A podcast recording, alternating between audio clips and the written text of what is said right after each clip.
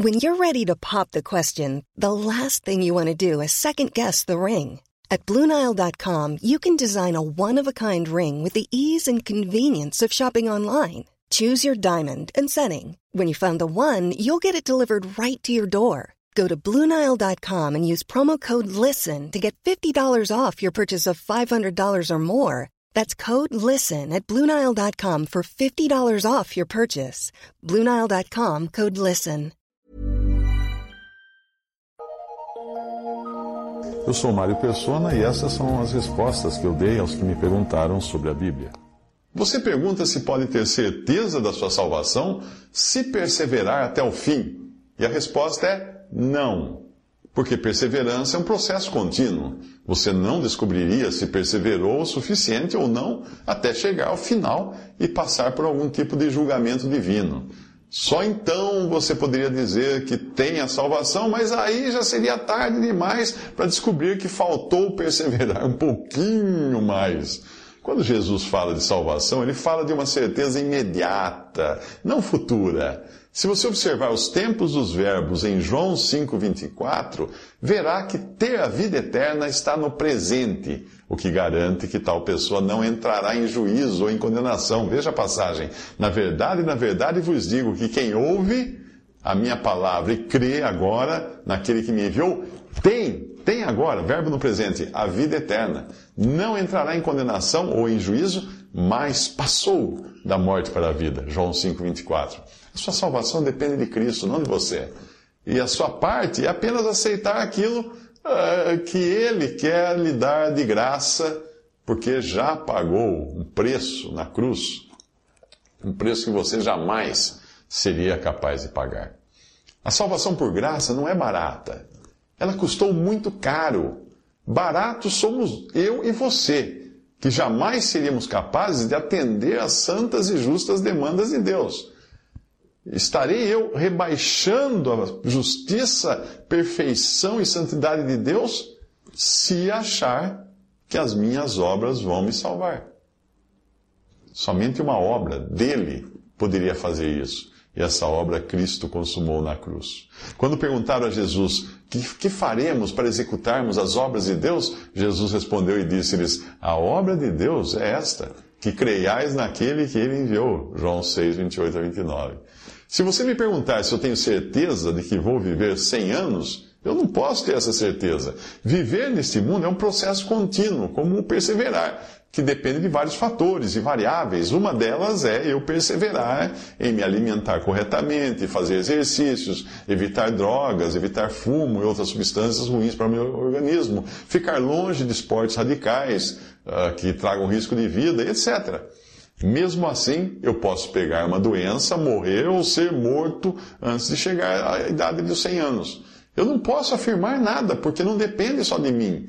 Porque além de perseverar em levar uma vida saudável, eu dependo do médico que vai tratar de mim, no caso de uma doença, do freio do meu carro estar funcionando perfeitamente, do assaltante na esquina decidir matar outro e não matar a mim. Eu dependo de outros também. Mas a minha salvação depende só de Deus e de Sua promessa, que é firme e que me dá essa certeza. Por isso, porque essa salvação foi resolvida nos conselhos eternos, quando Ele decidiu me abençoar com todas as bênçãos espirituais nos lugares celestiais em Cristo.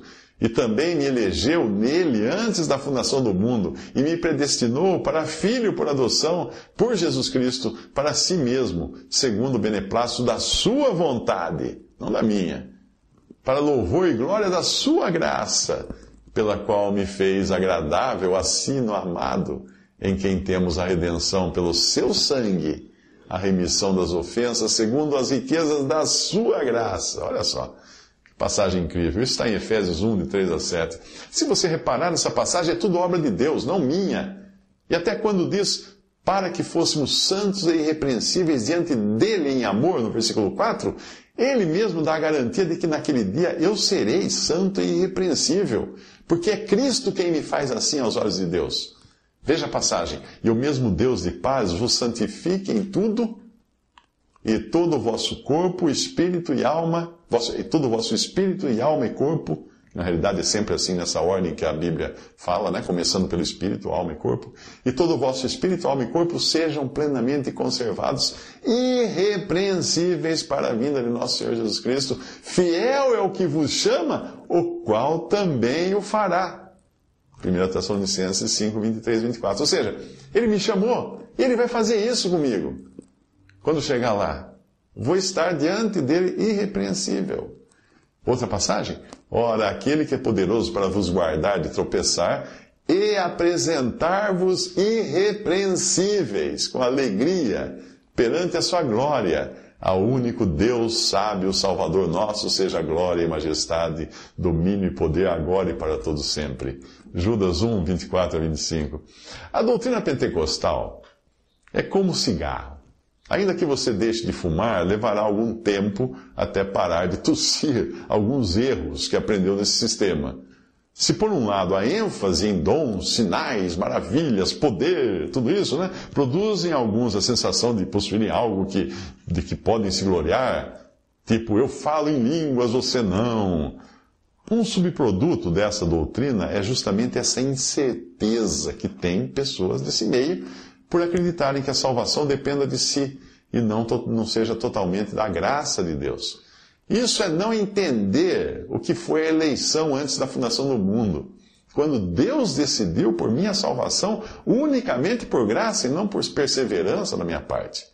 Se você considera que persevera, só por não conseguir dizer com todas as letras, eu tenho a salvação, eu estou salvo pela graça de Deus, se você considera que te persevera, então você está confiando nas suas obras para a salvação.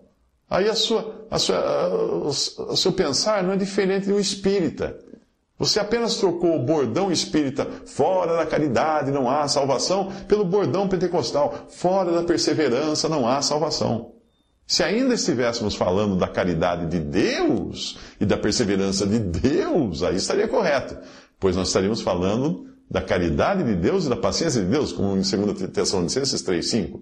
Estaríamos falando de quando apareceu a benignidade e caridade de Deus, nosso Salvador, para com os homens, não pelas obras de justiça que houvéssemos feito, mas segundo a sua misericórdia, nos salvou pela lavagem da regeneração e da renovação do Espírito Santo, que abundantemente Ele derramou sobre nós por Jesus Cristo, nosso Salvador, para que, sendo justificados pela sua graça, sejamos feitos herdeiros segundo a esperança da vida eterna. 1 Tessalonicenses 3 e 4 a 7.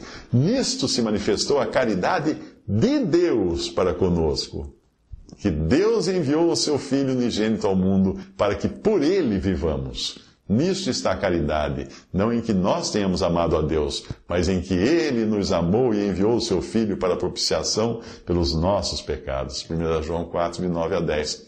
Muitos pensam que afirmar já ter a salvação aqui e agora é ser soberbo, pretensioso. Mas a questão é que se essa salvação dependesse de mim, ah, sim, aí seria o caso. Eu falo, estou salvo, ah, isso é soberbo. Claro, se eu, pensar que, se, se eu pensar que eu sou salvo pela minha perseverança, se eu disser que eu estou salvo, eu sou soberbo, eu sou orgulhoso.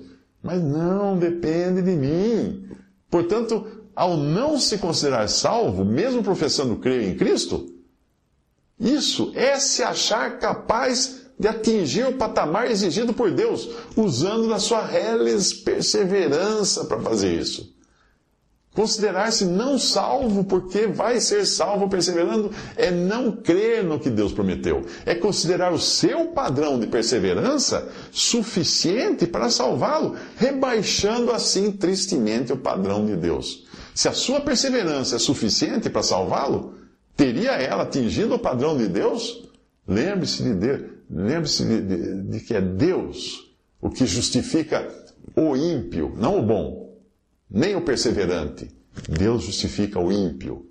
Em Romanos 4 fala: aquele que não pratica, pratica o quê? Obras, perseverança, qualquer coisa, mas crê naquele que justifica o ímpio, a sua fé lhe é imputada como justiça. Romanos 4, 5.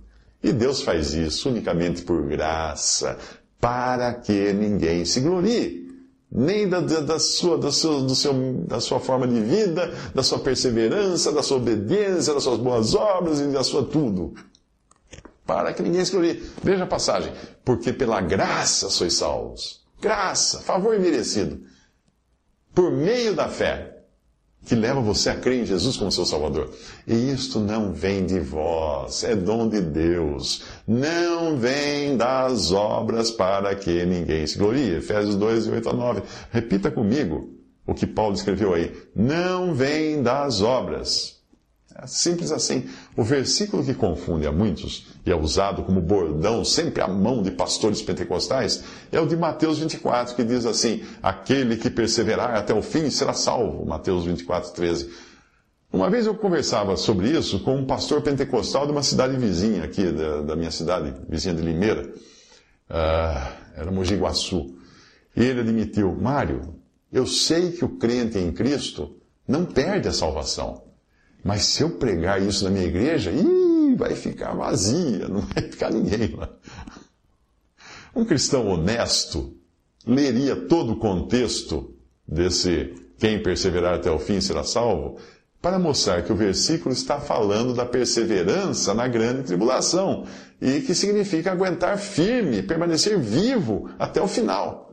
O assunto ali é a salvação da vida, salvação da carne, do corpo como está escrito mais adiante, no mesmo texto, no mesmo capítulo. E se aqueles dias não fossem abreviados, nenhuma carne se salvaria. Mas por causa dos escolhidos serão abreviados aqueles dias. Mateus 24, 22. Então, perseverança para ficar vivo, para poder entrar vivo no reino. Isso não é igreja. Isso é uma, vai acontecer depois que a igreja já tivesse sido arrebatada da terra. Isso é para os judeus fiéis que vão se converter durante a grande tribulação. Os que perseverarem, então, ficarão vivos para entrar no reino de mil anos de Cristo na terra, mas estarão ainda nos seus corpos naturais, não transformados, não ressuscitados. Continuarão sujeitos a enfermidades, mas estas serão curadas pelo acesso que eles terão à árvore da vida, que produz doze frutos, dando seu fruto de mês em mês, e as folhas da árvore são para a saúde das nações, fala Apocalipse 22, 2 para existir uma árvore cujas folhas servem para dar saúde, isso significa que a doença ainda continuará espreita no reino de mil anos de Cristo na terra. Também haverá morte no reino milenial de Cristo na terra, porque a cada manhã haverá juízo e execução dos que pecarem. No livro Acontecimentos Proféticos de Bruce Anstey, ele escreve a respeito do juízo e pena de morte decorrente do pecado nessa, nesse reino de mil anos, da seguinte maneira. Se o mal se manifestar durante o reino de Cristo, o milênio, ele será julgado abertamente assim que surgir. Aqueles que pecarem irão pecar sem um tentador, pois Satanás estará em cadeias nessa ocasião. Um pergaminho voador de juízo, linguagem simbólica, sairá do Senhor para percorrer toda a terra e cair sobre qualquer um que praticar o mal. Essa erradicação dos pecadores da terra ocorrerá todas as manhãs ao longo dos mil anos de reinado de Cristo. E os versículos que ele cita para demonstrar isso são os seguintes: Zacarias 5, de 1 a 4.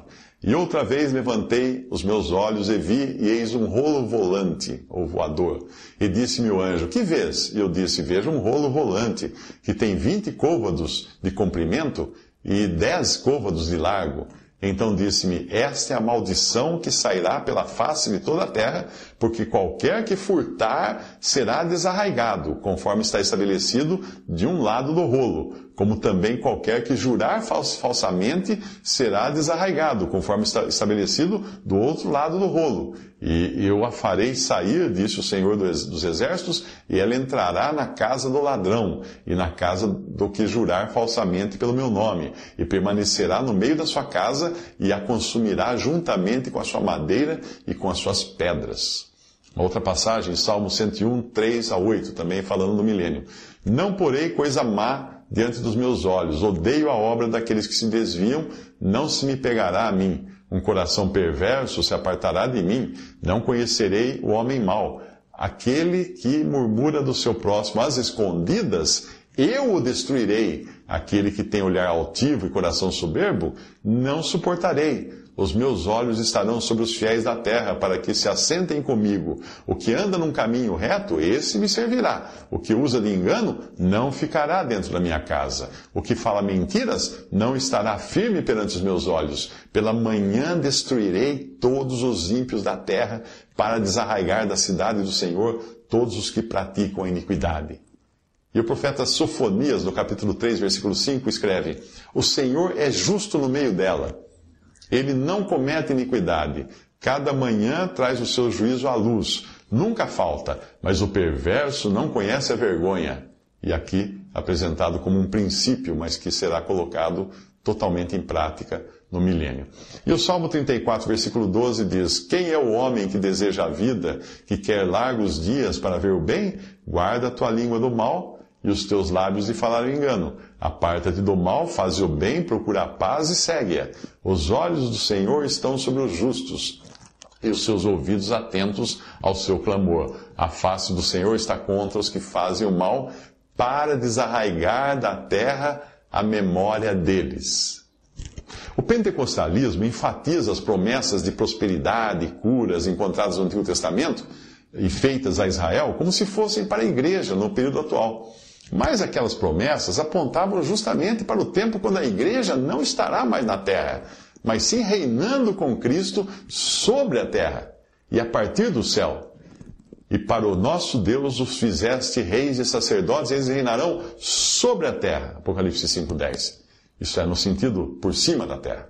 E ao mesmo tempo em que uh, a doutrina pentecostal seduz as pessoas com pitadas de prosperidade e orgulho por possuir este ou aquele dom, ela rouba das pessoas a preciosidade de uma salvação já consumada, com a qual o crente pode viver tranquilo, pode dormir tranquilo, pode viver firme na promessa de Jesus de que ele tem a vida eterna e não entrará em condenação, mas passou da morte para a vida, como está em João 5,24.